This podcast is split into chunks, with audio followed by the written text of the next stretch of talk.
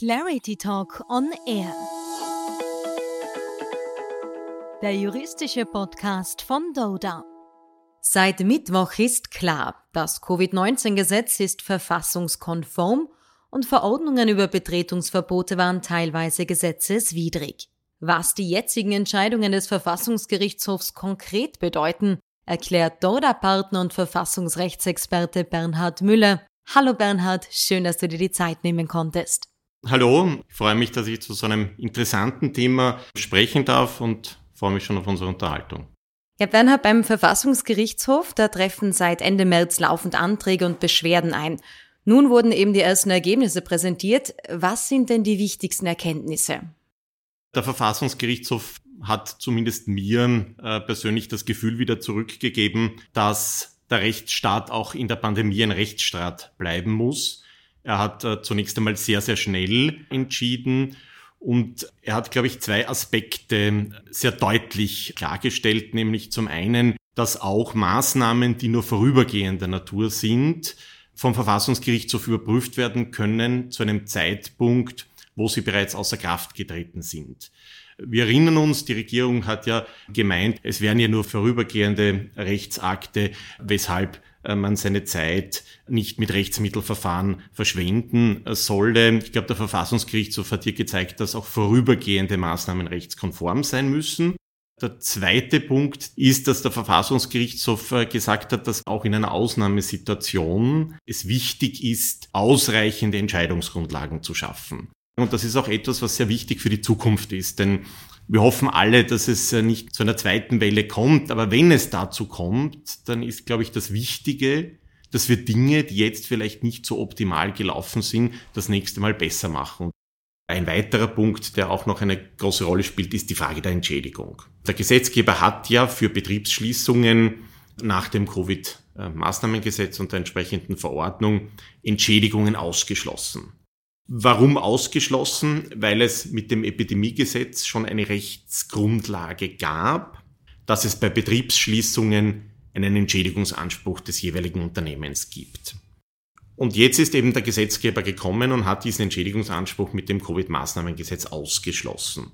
Hier der Verfassungsgerichtshof, man muss sagen, durchaus erwartungsgemäß gesagt, erstens, die Betriebsschließungen nach dem Epidemiegesetz waren für Einzelfälle gedacht. Das heißt, für einen bestimmten Betrieb, in dem es zu einem Krankheitsausbruch kommt. Was während Covid-19 passiert ist, war ja, dass man nicht nur einzelne Unternehmen, sondern ganze Branchen geschlossen hat. Das heißt, die Situation für alle Unternehmen gleich schlecht war und nicht für eines schlimmer als das andere.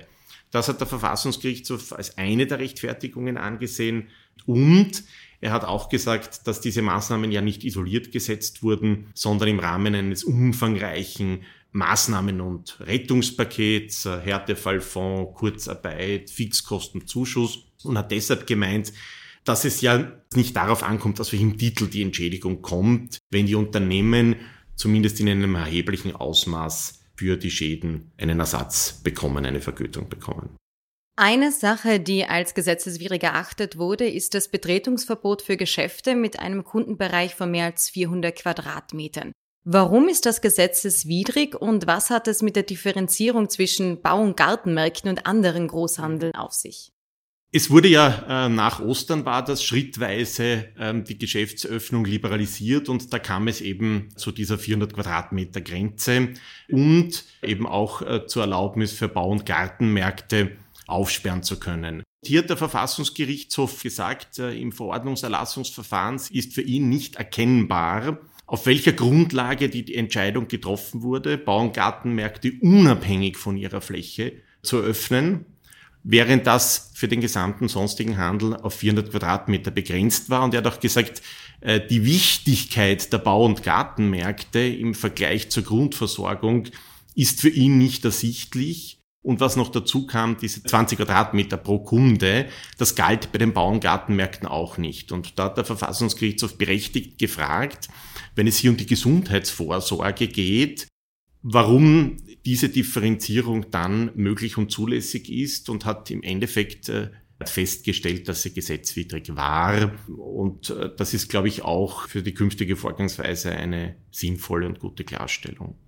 Was auch teilweise gesetzeswidrig war, war das Betretungsverbot von öffentlichen Orten. Gibt es überhaupt eine gesetzliche Grundlage für ein allgemeines Betretungsverbot von öffentlichen Orten? Nein, die, die gibt es nicht. Das war etwas, was ähm, schon vor der Entscheidung des Verfassungsgerichtshofs zu viel Kritik geführt hat.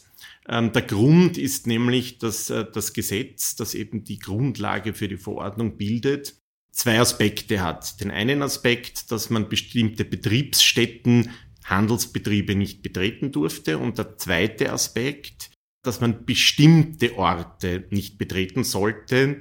Hier wurde auch in den Erläuterungen durch den Gesetzgeber klargestellt, dass es hier um beispielsweise Sportstätten, Kinderspielplätze, und andere Räume im öffentlichen Ort geht, wo sich Leute typischerweise außerhalb ihrer Wohnung versammeln. Weil der Zweck des Ganzen war ja letztlich der, Menschenansammlungen zu verhindern, um ein Anstecken zu verhindern. Aber es war nie ein generelles Betretungsverbot öffentlicher Orte gesetzeskonform, das ja letztlich einer Ausgangssperre gleichkommt.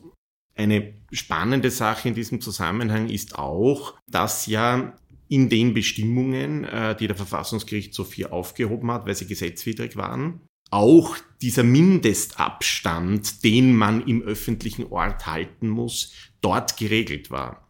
Das heißt, es ist letztlich nicht nur das Betretungsverbot öffentlicher Orte gefallen, sondern es stellt sich gleichermaßen auch die Frage, ob es eine Rechtsgrundlage gibt, derzeit eine Rechtsgrundlage gibt, dass die Verwaltung, der Verordnungsgeber auch den Mindestabstand im öffentlichen Raum generell regeln kann. Das bedeutet, da dieser Mindestabstand in rechtspolitischer Hinsicht und auch äh, aus Sicht der Gesundheit sicherlich sinnvoll ist, dass man hier wohl das Gesetz wird reparieren müssen, dass man die Mindestabstände in den Massenverkehrsmitteln und auch im öffentlichen Raum generell regelt. Aber ein generelles Betretungsverbot, da glaube ich, dass der Verfassungsgerichtshof auch klar gemacht hat, dass das auch mit einer Gesetzesänderung eine unverhältnismäßige Maßnahme wäre.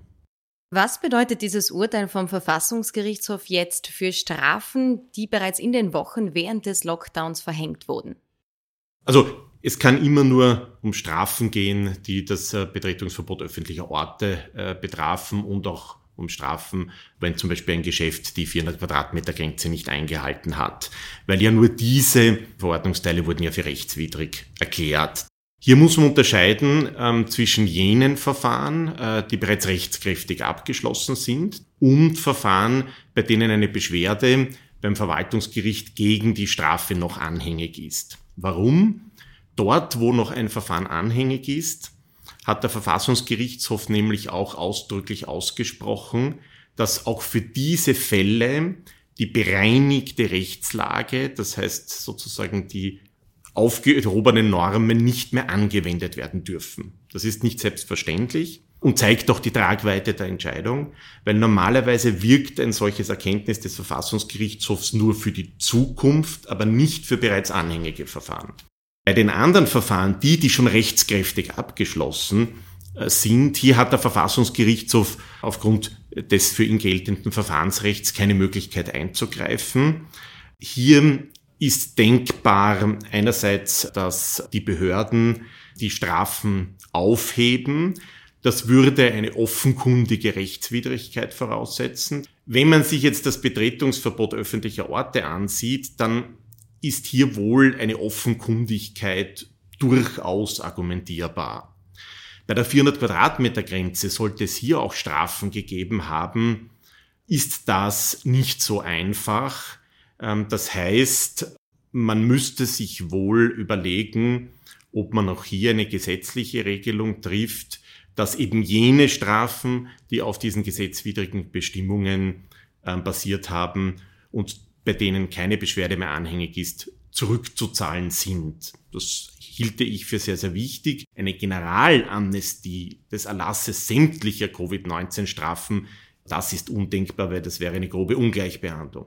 Aber dass man eine Art Generalamnestie für all jene Strafen schafft, ähm, die auf gesetzwidrigen äh, Verordnungen beruht haben.